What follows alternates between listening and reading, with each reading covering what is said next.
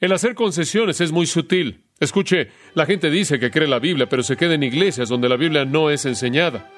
La gente dice que deben hablar en contra de la deshonestidad y la corrupción, hasta que tiene que ver con su jefe y les pueda costar la pérdida de su trabajo.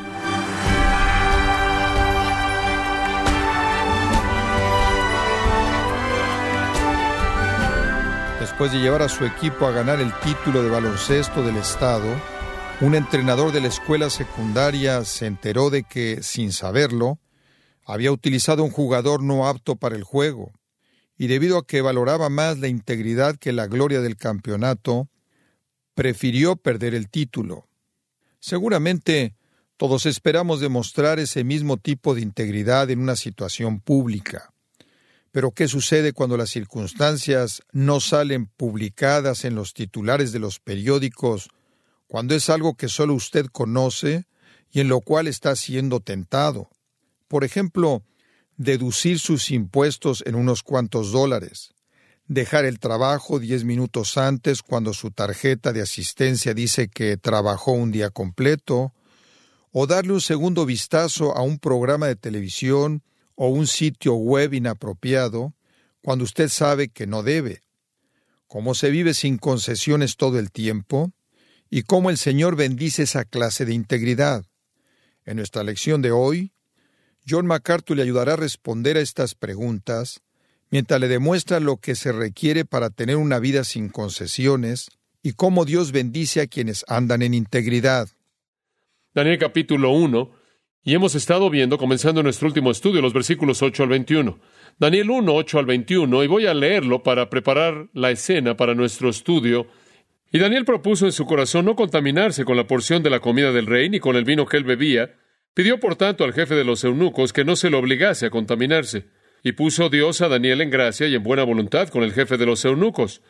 Y dijo el jefe de los eunucos a Daniel, Temo a mi señor el rey, que señaló vuestra comida y vuestra bebida pues luego que Él vea vuestros rostros más pálidos que los de los muchachos que son semejantes a vosotros, condenaréis para con el rey mi cabeza. Entonces dijo Daniel a Melzar, que estaba puesto por el jefe de los eunucos sobre Daniel, Ananías, Misael y Azarías, te ruego que hagas la prueba con tus siervos por diez días, y nos den legumbres a comer y agua a beber. Compara luego nuestros rostros con los rostros de los muchachos que comen de la ración de la comida del rey, y haz después con tus siervos según veas. Consintió pues con ellos en esto y probó con ellos diez días. Y al cabo de los diez días pareció el rostro de ellos mejor y más robusto que el de los otros muchachos que comían de la porción de la comida del rey.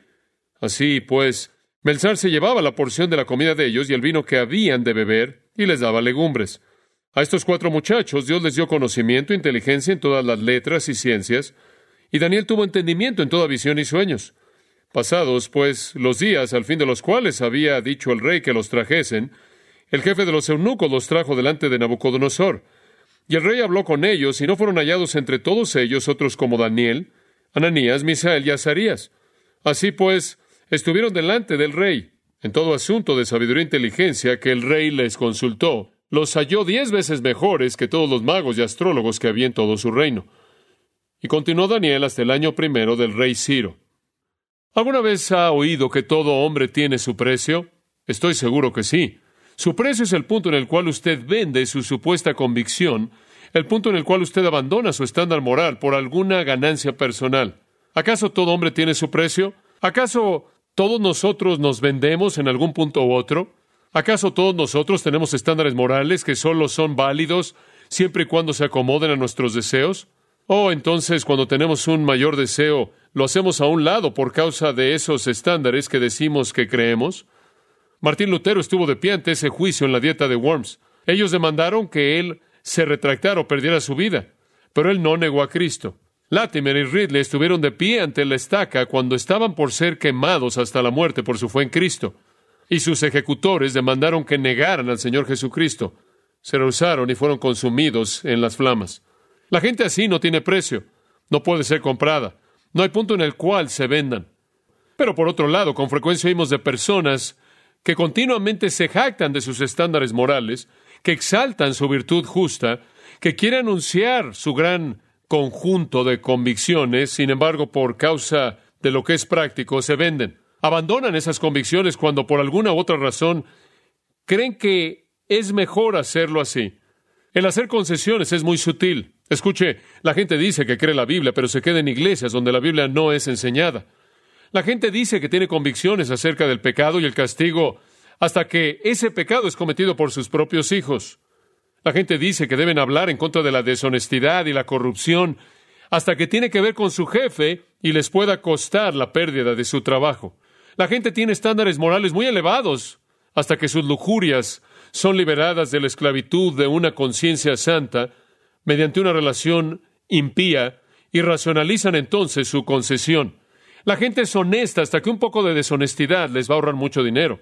La gente sabe que algo está totalmente mal, pero por causa de mantener la paz cubren la verdad. La gente actúan de manera directa en violación a su supuesta convicción si se les pide que lo hagan por alguien que admiran, por alguien a quien temen o por alguien de quien buscan un favor. La gente no dice lo que debe ser dicho porque creen que puedan verse mal. Y así siguen las concesiones. Adán hizo concesiones con la ley de Dios, siguió el pecado de su esposa y perdió el paraíso. Abraham hizo concesiones con la verdad, mintió acerca de Sara y casi perdió a su esposa. Sara hizo concesiones con la palabra de Dios, envió a Abraham a Agar, quien dio lugar a Ismael y perdió la paz en el Medio Oriente. Esaú hizo concesiones por una comida con Jacob y perdió su primogenitura. Sansón hizo concesiones en su devoción justa como un nazareo con Dalila y perdió su fortaleza, sus ojos y su vida. Salomón hizo concesiones con sus convicciones, se casó con mujeres extranjeras y perdió al Reino Unido. Acab hizo concesiones, se casó con Jezebel y perdió su trono. Israel hizo concesiones con la ley de Dios, con el pecado y la idolatría y perdió su hogar. Pedro hizo concesiones con su convicción acerca de Cristo, lo negó y perdió su gozo. Más adelante, él hizo concesiones con la verdad de la iglesia para aceptar a los judaizantes y perdió su libertad. Ananías y Zafir hicieron concesiones con su palabra acerca de dar, mintieron al Espíritu Santo y perdieron sus vidas. Judas hizo concesiones en su supuesto amor por Cristo por treinta piezas de plata y perdió su alma eterna. Concesiones. Palabra triste. Pero hay algunas personas que no hacen concesiones. Hay algunas personas que no tienen precio, no las puede comprar. Moisés ante Faraón, David varias veces en su vida, Pablo ante Festo, Félix y Agripa, y Daniel ante Nabucodonosor. Versículo 8 de Daniel 1.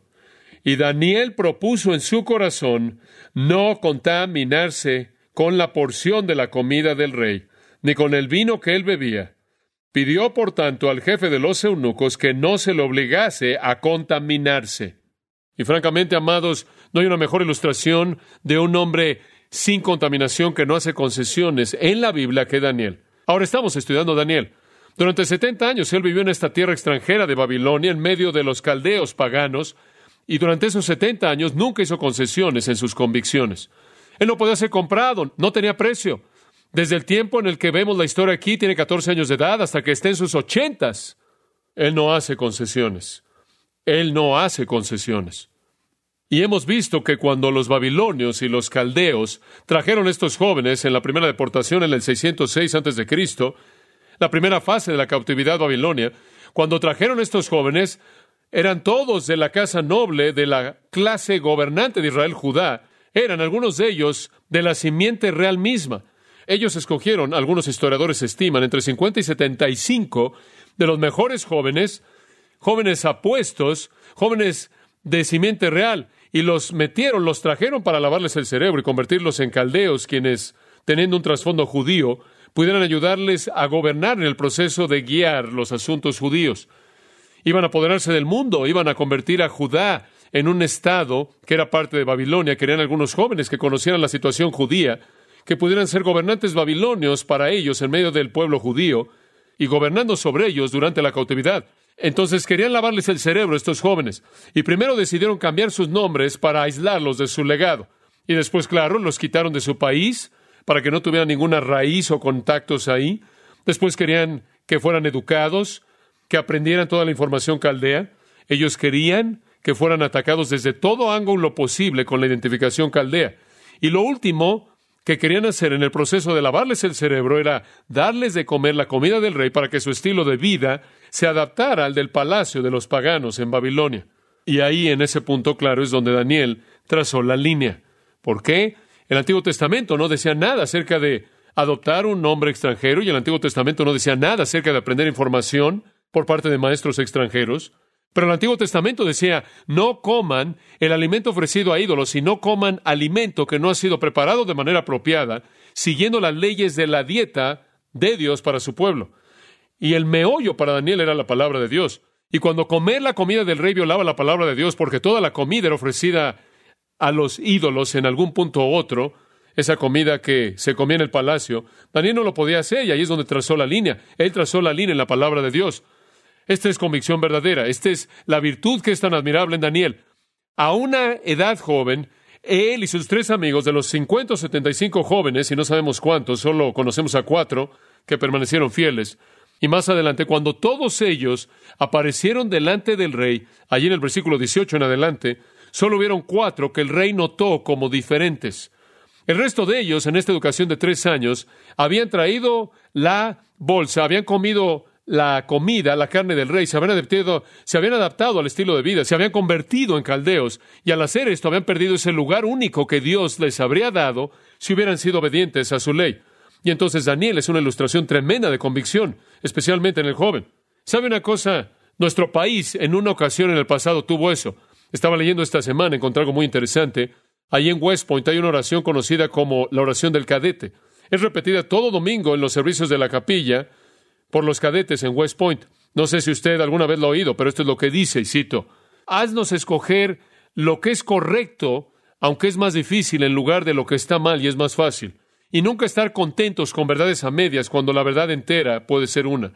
Capacítanos con valentía que nace de la lealtad a todo lo que es noble y digno, que se burla de las concesiones con el vicio y la injusticia, y no conoce el temor cuando la verdad y lo que es correcto están en juego. Amén.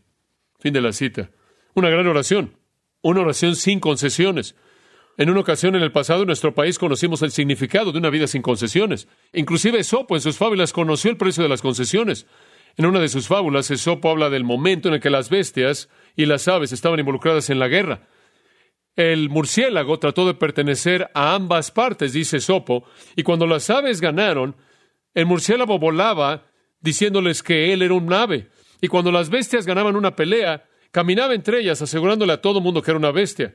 Pero pasó poco tiempo para que su hipocresía fuera descubierta y fue rechazado tanto por las bestias como por las aves, y como consecuencia tuvo que esconderse todo el día y solo podía aparecer de noche. Concesiones. Daniel no iba a hacer concesiones, y tampoco Misael haría sonanías. ¿Y cuáles fueron los resultados de su vida sin concesiones? Regresemos y veámoslas. Y dijimos que hay algunas cosas que emanan como características y concesiones de una vida sin concesiones. En primer lugar, cuando usted vive una vida que no hace concesiones, que no cae presa al estilo de vida del mundo, que no se vende a ningún precio, descubrirá, número uno, una valentía sin vergüenza. Una valentía sin vergüenza. En el versículo 8, Daniel le dijo al príncipe de los eunucos, dile al rey que no puedo comer su comida porque me va a contaminar. Y la última vez le dije que pudieron haber habido muchas otras cosas que él pudo haber dicho que hubieran haber sido más fácil. Él no tuvo que ser tan abierto acerca del hecho de que la comida del rey lo contaminaría. Pero una de las características de una postura fuerte, sin concesiones, en donde alguien tiene convicciones, es que ese individuo tiene un denuedo, una valentía sin vergüenza para hablar o al hablar la verdad. Él pudo haberle dado la vuelta al asunto y haber dicho que no estaba acostumbrado a la dieta del rey o que estaba tan acostumbrado a la comida judía que no le estaba cayendo bien en el estómago y que le iba a afectar el estómago, y él pudo de alguna manera haberle dado la vuelta a esto, pero no. Hubo una confrontación tremenda acerca del hecho que violaba la ley de Dios y habría sido una contaminación para él. Y descubrimos que él tenía esta confianza, esta valentía sin vergüenza. Cuando vieron a él más tarde le dijeron no se te permite orar, él fue a su ventana, abrió la ventana y oró como siempre oraba tan valiente como siempre, debido a que esa es la naturaleza del espíritu sin concesiones. En segundo lugar, vimos la última vez que una vida sin concesiones no solo tiene una valentía sin vergüenza, sino que en segundo lugar un estándar fuera de lo común, un estándar fuera de lo común. Dice que él no comió la comida del rey ni el vino que el rey bebía. En el versículo 12, él solo comió vegetales y agua, lo cual significa que él no comió ningún tipo de carne de ninguna fuente y no bebió ningún vino de ninguna fuente. Ahora, eso no se demandaba. Ese fue un estándar fuera de lo común, estaba por encima del resto. Y recordará usted que la última vez le dije que en el Antiguo Testamento cuando hablamos de los sacerdotes, hablamos de aquellos que querían tomar el voto más profundo de consagración. Y cuando usted llega al Nuevo Testamento y ve a Juan el Bautista, el hombre más grande que jamás vivió hasta su época, y después no solo ve a Juan el Bautista, sino a los ancianos de la iglesia, descubrirá que en todos esos lugares elevados hay una declaración de que no tienen que ser dados al vino. Aquellos a quienes se les da una responsabilidad espiritual elevada tienen un estándar fuera de lo común. Él escogió vivir a otro nivel y le dijimos que una vida sin concesiones no juega, en el mejor de los casos, cerca de la orilla. Escoge el estándar más elevado y más noble de todos, sin importar cuál sea el precio. Durante meses, Eric Little entrenó como un atleta con el propósito de ganar la carrera de los 100 metros en la Olimpiada de 1924. Los escritores deportivos por todo el país predijeron que Little ganaría los 100 metros. Y cuando él se dio cuenta de que la carrera de los 100 metros en 1924 en la Olimpiada había sido agendada para el domingo, esto le presentó un problema. Eric creía que no podía honrar a Dios al correr en ese certamen en el Día del Señor. Sus admiradores quedaron sorprendidos ante su rechazo. Alguien que lo había reconocido comenzó a llamarlo un necio y la prensa se rió de Eric Little porque él no quería correr el domingo. De pronto, Repentinamente, un corredor se salió de la carrera de los 400 metros y no tenían a ningún otro que tomara su lugar y este estaba agendado para un día entre semana. Eric ofreció tomar el lugar, aunque esto es cuatro veces más largo que la carrera para la cual él había entrenado. Cuando él corrió la carrera, Eric Little ganó la carrera. En 1924 él corrió en 47.8 segundos, un tiempo increíble, y fue un ganador. Dios le dio su medalla de oro. Dios honró su espíritu sin concesiones. Más adelante Eric Little se fue a China como misionero y en 1945 él murió ahí, en un campamento de guerra, tan fiel, sin hacer concesiones como él lo había sido antes. Simplemente me parece que la gente que realmente hace una diferencia en el mundo establecen un estándar que está por encima del resto de la gente. No es algo que se demanda, no es algo requerido, es simplemente ese paso noble adicional que los aparta del resto. Entonces, una vida sin concesiones da lugar a una valentía sin vergüenza y a un estándar fuera de lo normal. Y en tercer lugar, compartimos la última vez que resulta esto en una protección no terrenal, una protección no terrenal. Yo creo que Dios protege de manera extraordinaria, de manera fuera de lo normal, a aquellos que no hacen concesiones. Versículo 9. Y puso Dios a Daniel en gracia y en buena voluntad con el jefe de los eunucos. Eso es sorprendente. Y puso Dios a Daniel en gracia y buena voluntad con el jefe de los eunucos. Daniel no tuvo que jugar a la política para ganar eso, ¿verdad? Lo aprendimos la semana pasada. Daniel recibió eso por parte de Dios, quien controla el corazón de todo ser viviente. Y si Dios quiere que sean amables con usted, entonces Él se va a encargar de eso. Usted no tiene que hacer concesiones para llegar a su fin. Usted no tiene que hacer concesiones para llegar a las metas que usted cree que debe alcanzar. Hacerlo es eliminar la protección divina pero ser alguien que vive sin hacer concesiones es invitar a la protección de Dios mismo. Yo prefiero estar con valentía ante el rey y condenar su pecado y tener a Dios de mi lado que salirme de la situación y tener al rey de mi lado y a Dios en contra de mí. ¿Usted no? Porque Dios puede controlar el corazón del rey. Permítame leerle una porción de las Escrituras de 1 Samuel 2.22. Ahora Elí era ya muy viejo, Elí el sumo sacerdote, y oyó todo lo que sus hijos hacían en Israel, y cómo se acostaban con las mujeres que se congregaban a la puerta del tabernáculo de la congregación. Eran hijos horribles. Y les dijo, ¿por qué hacen cosas así? Oigo de sus malos tratos por parte de todo este pueblo. No es bueno que hagan esto, y no es un buen reporte el que oigo. Ustedes hacen que el pueblo de Jehová transgreda. Si un hombre pecara contra otro, el juez lo juzgará, pero si un hombre pecara contra Jehová, ¿quién mediará por él? No obstante, no oyeron a la voz de su padre, porque Jehová había determinado matarlos. En otras palabras, Dios, escuche esto, de hecho, los tenía en un estado constante de rebelión para llevarlos al juicio. Habían llegado a un punto en el que no había posibilidad de arrepentirse. Dios literalmente controlaba su rebelión. Y en el versículo 30, y Jehová, el Dios de Israel, dijo, Yo dije que de hecho tu casa y la casa de tu padre caminaré siempre delante de mí. Pero ahora Jehová dijo, Lejos esté de mí, porque yo honraré a los que me honran, y los que me menosprecian serán tenidos en poco. Dios dice, mira, tú puedes ser el sumo sacerdote y tú puedes tener todas las promesas de ese sacerdocio, pero yo voy a hacer un lado todo eso si me deshonras. Si tú me honras, yo te honraré. Si tú me menosprecias, yo te menospreciaré. El punto es este. La manera en la que vivimos o trae a Dios a nuestra defensa o coloca a Dios contra nosotros. Y cuando somos obedientes a Dios y vivimos una vida sin concesiones, Dios nos honra. Dios es nuestro defensor. Es una verdad tremenda, tremenda. Con tanta frecuencia pienso en José. José y Daniel son casi paralelos. Aquí estaba José vendido, por así decirlo, a la esclavitud por sus hermanos malos. ¿Y qué le pasa? Él termina como primer ministro de Egipto. Tanto José como Daniel estuvieron en un reino extranjero. Ambos llegaron al rango de primer ministro. Ambos llegaron ahí a través de la protección de Dios. Ambos poseyeron capacidades proféticas extraordinarias, las cuales sirvieron para llevarlos a lugares de posición elevada.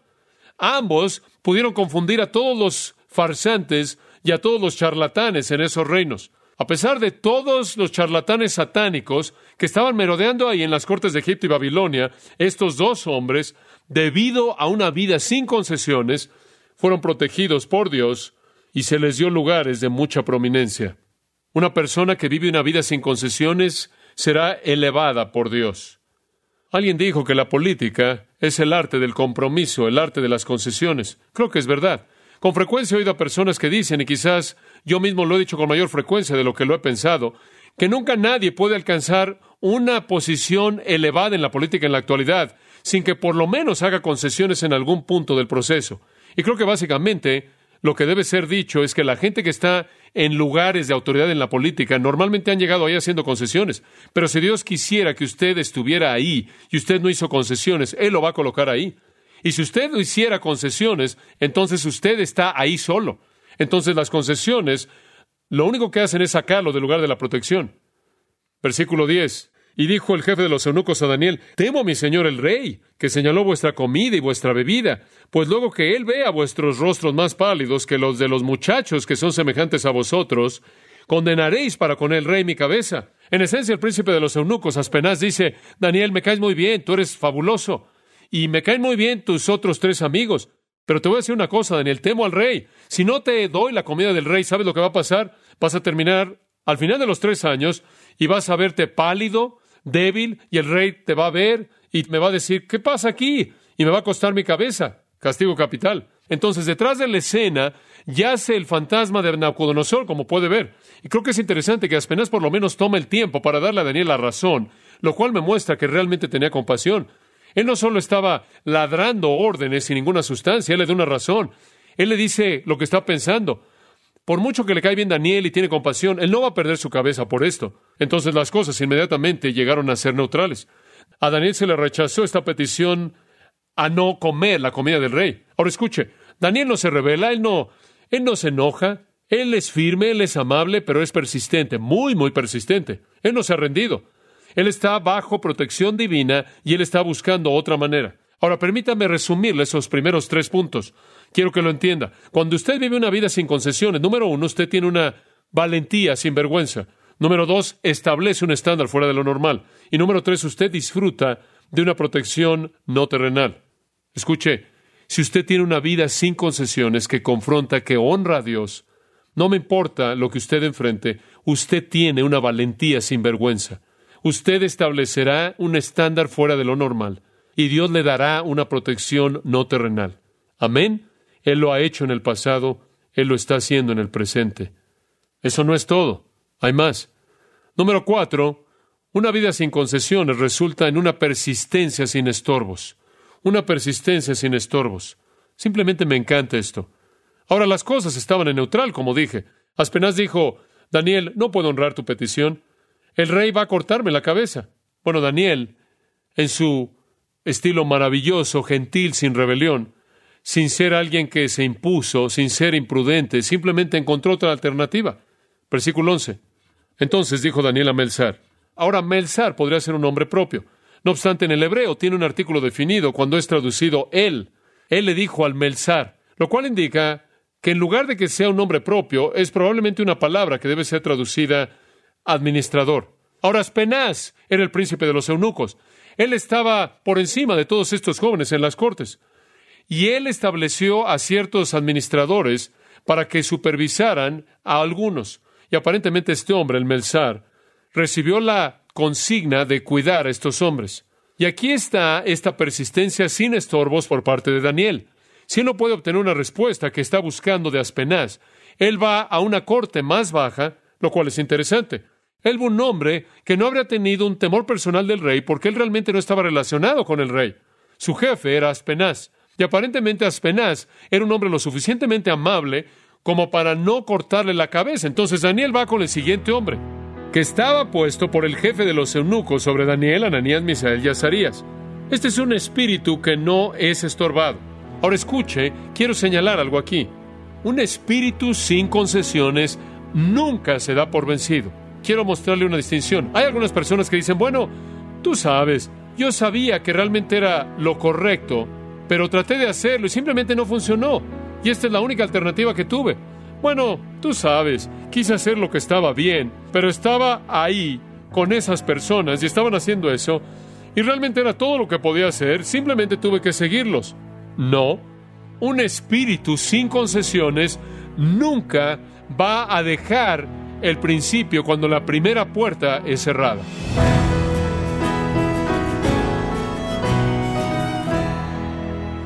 Bueno, ha sido John MacArthur mostrándole cómo Dios bendice una vida sin concesiones en gracia a vosotros. Ahora, para profundizar un poco más en la manera en la que puede vivir sin concesiones, permítame recomendarle precisamente el libro El poder de la integridad, escrito por el pastor John MacArthur, que lo puede adquirir en su librería cristiana o en gracia.org. Recuerde, El poder de la integridad, escrito por el pastor John MacArthur. Y recuerde, estimado oyente, que puede descargar todos los mensajes gratuitamente en gracia.org. Si tiene alguna pregunta o desea conocer más de nuestro ministerio, como son todos los libros del pastor John MacArthur en español, o los sermones en CD, que también usted puede adquirir, escríbanos y por favor mencione la estación de radio por medio de la cual usted nos escucha en gracia a vosotros. Es importante conocer no solo el país y ciudad de donde usted nos escucha, sino también la radio. Para quienes contactan nuestro ministerio por primera vez, pueden solicitar una copia del mensaje de promoción sin costo alguno, un mensaje por oyente únicamente.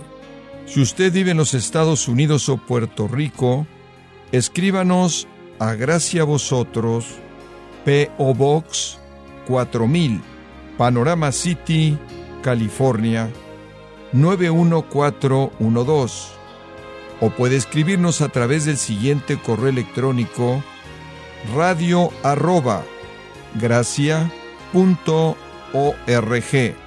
Bueno, en nombre del pastor John MacArthur, de nuestro redactor Rubén Rocha y del personal de este organismo, le damos las gracias por su tiempo y sintonía, invitándole a que nos acompañe en la próxima edición y juntos continuar desatando la verdad de Dios un versículo a la vez, aquí en Gracia a Vosotros.